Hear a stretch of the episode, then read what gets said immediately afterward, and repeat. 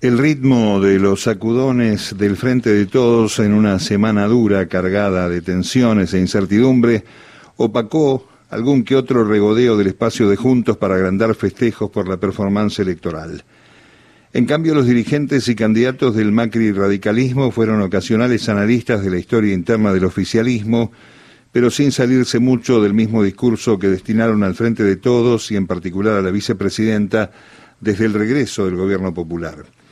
gastados recursos de la literatura periodística de cabotaje que se reiteran carentes de imaginación para el insulto y el desprecio. En su magnificencia, la trama de discusión del peronismo que derivó en el relanzamiento del gobierno de Alberto Fernández sirvió de pantalla para que las cuitas entre macristas y macristas, radicales y radicales, y radicales con macristas, siguiera en ebullición pero escondida, gracias a la Semana de Acción Pública del Oficialismo.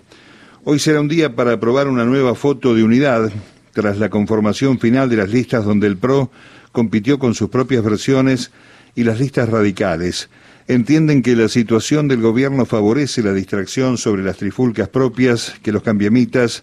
eh, presentaron también desde el pasado domingo 12 a la noche, incluyendo el lanzamiento de Macri por él mismo anunciado para el 2023 con afiches y todo.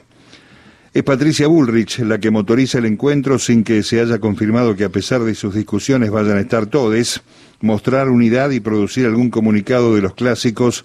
consolidando su análisis ante los cambios de gabinete y la previa que va desde los mensajes en redes del presidente a la carta de su vice.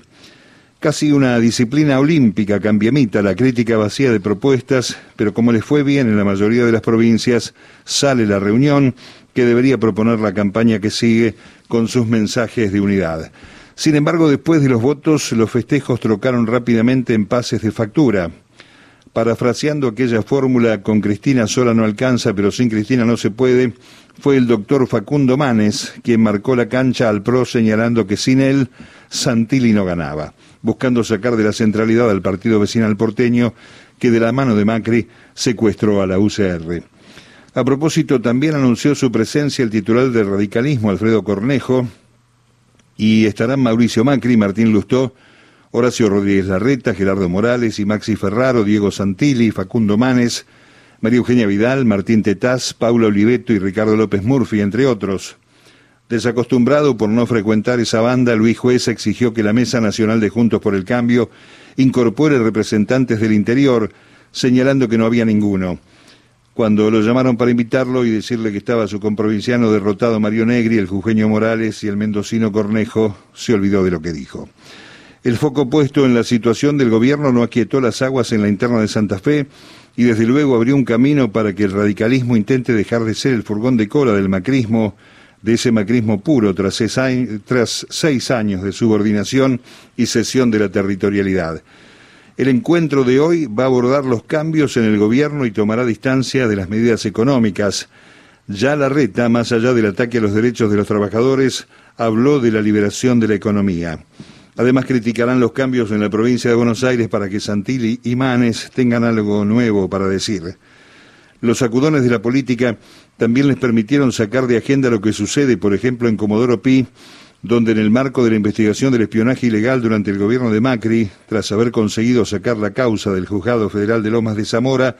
la Cámara Federal, con mayoría macrista, está por declarar la nulidad parcial de lo actuado bajo la idea de que se trató de una acción de espías cuentapropistas que respondían a algunos encumbrados funcionarios de inteligencia y no a un plan sistemático del Estado.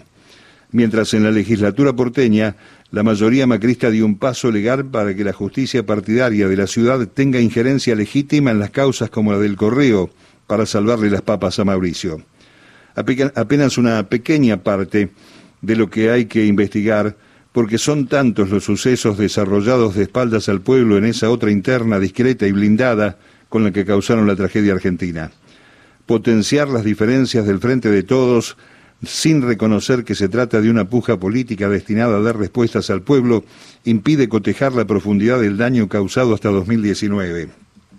La pesadilla macrista, urdida en las sombras, repartió negocios, espió, fugó guita y dejó al país como ya sabemos. La interna de la derecha, donde la poesía habló de conflictos de interés, para camuflar la corrupción guardada bajo siete llaves con la connivencia de los medios y la parte podrida de la justicia.